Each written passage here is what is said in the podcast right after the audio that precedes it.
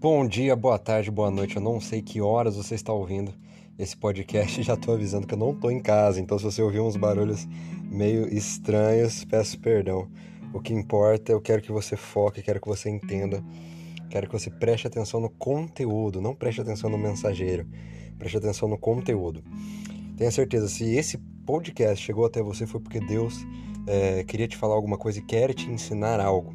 Se fizer sentido para você, eu já peço que você compartilhe, pegue o link, manda para alguém que precisa ouvir essa mensagem, manda para alguém que precisa entrar em contato com este ensinamento, com este princípio. Eu não estou ganhando nada com isso, não estou ganhando dinheiro, eu estou produzindo de bom coração, compartilhando de bom coração essa palavra, esse conhecimento que Deus me deu, que transformou minha vida e espero que transforme a tua também. Tá ok? A gente está saindo de um ano agora extremamente complicado, é, extremamente louco, coisas que a gente jamais imaginaria que aconteceriam, coisas que a gente jamais imaginava que aconteceriam, estão acontecendo ou já aconteceram. Aeroportos fechados, ruas desertas, shoppings fechados, cinemas fechados, é, é, o desemprego foi lá no teto, é, muitas pessoas com muita incerteza do futuro e algo que já era intrínseco da, da nossa sociedade atual. É, é algo que, que é, a, a, aflige a maioria das pessoas, que era a ansiedade, o medo do futuro, a incerteza a respeito do futuro, a incerteza a respeito do amanhã, foi algo que se aflorou ainda mais por conta da pandemia que nós estamos vivenciando. Se você observar alguns números na China, é, de suicídio foram maiores do que números de mortes por Covid. Para você ter noção do quão emocionalmente é, as pessoas estão ficando cada vez mais doentes no lado emocional. Cada vez mais o nosso emocional está ficando abalado, ainda mais nesse ano que foi um ano muito complicado para muitas pessoas, certo? Então eu queria compartilhar com você algo que aconteceu comigo, uma palavra que Deus me deu e espero que faça sentido para você também, certo? Se você for aqui em Lucas, no capítulo 12, Jesus ele estava conversando com seus discípulos. O ministério de Jesus foi baseado em uma coisa: ensinar. Ele curou, ele realizou milagres, mas ele veio, acima de tudo, ensinar, quebrar paradigmas, mostrar como é que faz. Veio para abrir a nossa mente para as mais diversas situações da vida e o mais profundo, que entra dentro de uma questão mais teológica da coisa, ele veio ser o nosso Salvador. Nos purificar de toda maldade, de todo pecado. Mas uma das coisas principais que abrangeu o ministério de Jesus foi o ensino, e aqui mais uma vez ele ensina não pessoas, mas a tua própria equipe. Jesus, como o maior líder que já passou aqui nessa terra, como o maior que nós já conhecemos, ele estava mentoreando, ele estava ensinando aos seus discípulos. E aqui, no capítulo 12, no verso 22, diz assim: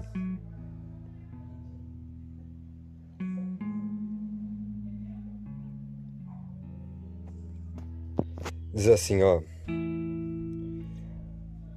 Portanto lhes digo, e se referindo aos discípulos, portanto lhes digo, não se preocupem com a sua própria vida quanto ao que comer, nem com o seu próprio corpo quanto ao que vestir. A vida é mais importante do que a comida, e o corpo mais do que as roupas.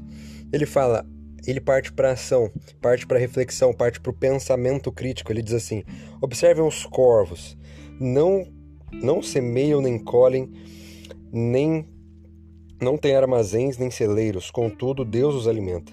E vocês e ele faz uma. Jesus ele era um mestre da arte de fazer perguntas. As perguntas elas abrem a janela da tua inteligência. Jesus respondia perguntas contra pergunta. E ele agora começa a, se per... a perguntar para eles, para fazer eles refletirem. Vocês não têm muito mais valor do que as aves? Quem de vocês, por mais que se preocupe, pode acrescentar uma hora que seja a sua vida? Visto que vocês não podem sequer fazer uma coisa tão pequena, por que se preocupar com o restante? Verso 37: Observem como crescem os lírios, eles não trabalham nem tecem.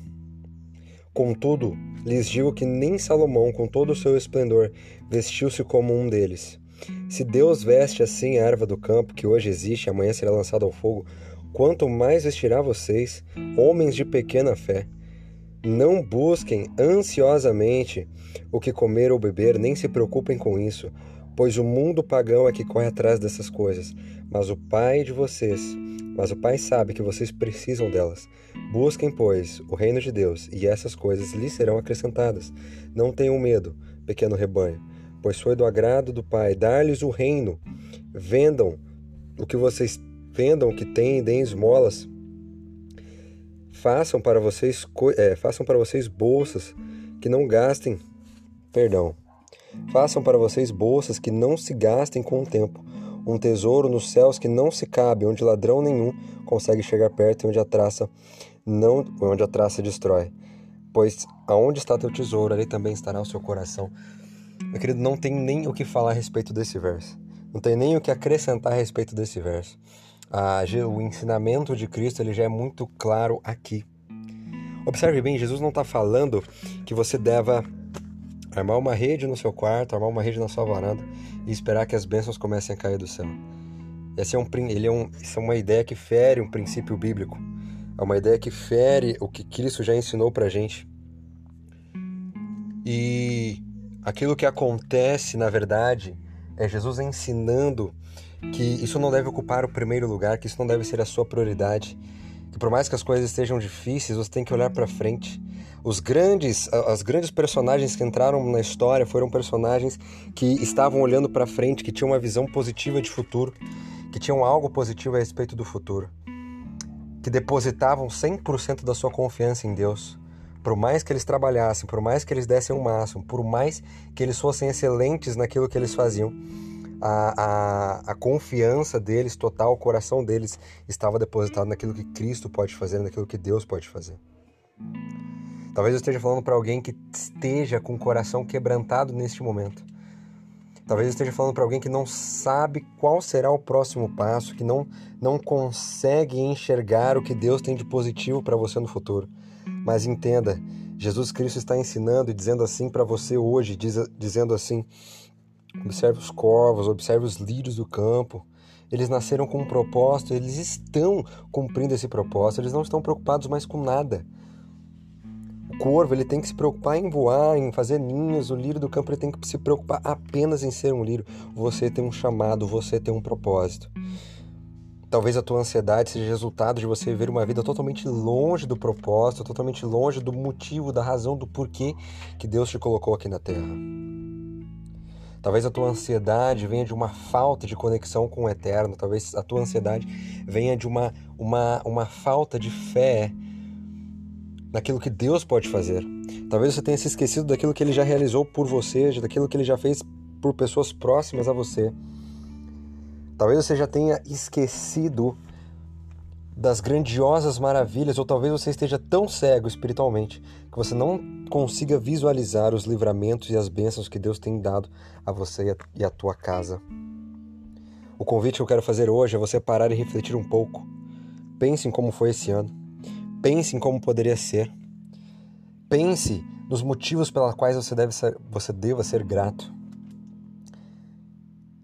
Pense nos livramentos, pense nas bênçãos Comece a contar as bênçãos, comece a escrever as bênçãos. Por mais que o cenário seja um cenário desfavorável, por mais que o desemprego já tenha batido a porta, esteja batendo a porta, por mais que o dinheiro esteja faltando, deposite a tua fé, deposite a tua confiança naquele que pode fazer muito e quer fazer muito por você. O que Deus tem reservado para você, querido, eu declaro em nome de Jesus que são grandes coisas. O que Deus quer fazer na tua vida é extraordinário, é grande. Vai ter processo, sim, vai ter sofrimento, sim, mas são apenas momentos, são apenas treinamentos para que você se gradue emocionalmente, espiritualmente, fortaleça ainda mais a tua fé no eterno. Não pare de lutar, não desista. No mundo tereis aflições, mas ele deixa bem claro, Jesus deixa bem claro que de, temos que ter bom ânimo, porque ele já venceu o mundo que isso possa se cumprir, que isso possa se tornar uma verdade prática. E do jeito que você está agora, seja deitado, seja no ônibus, seja no carro, seja na, na, na, na tua cama, seja na tua casa, sentado, em pé, eu não sei. Mas eu queria te convidar a você fechar os olhos, rapidinho. Feche os olhos e ore comigo, querido Pai. Hoje nós entendemos o que o Senhor tem para nós. Hoje nós entendemos o propósito e o sonho que o Senhor tem para nós. Entendemos que é, é a, o plano que o Senhor tem, o propósito que o Senhor tem para nós, é muito maior do que qualquer sofrimento e aflição ou ansiedade.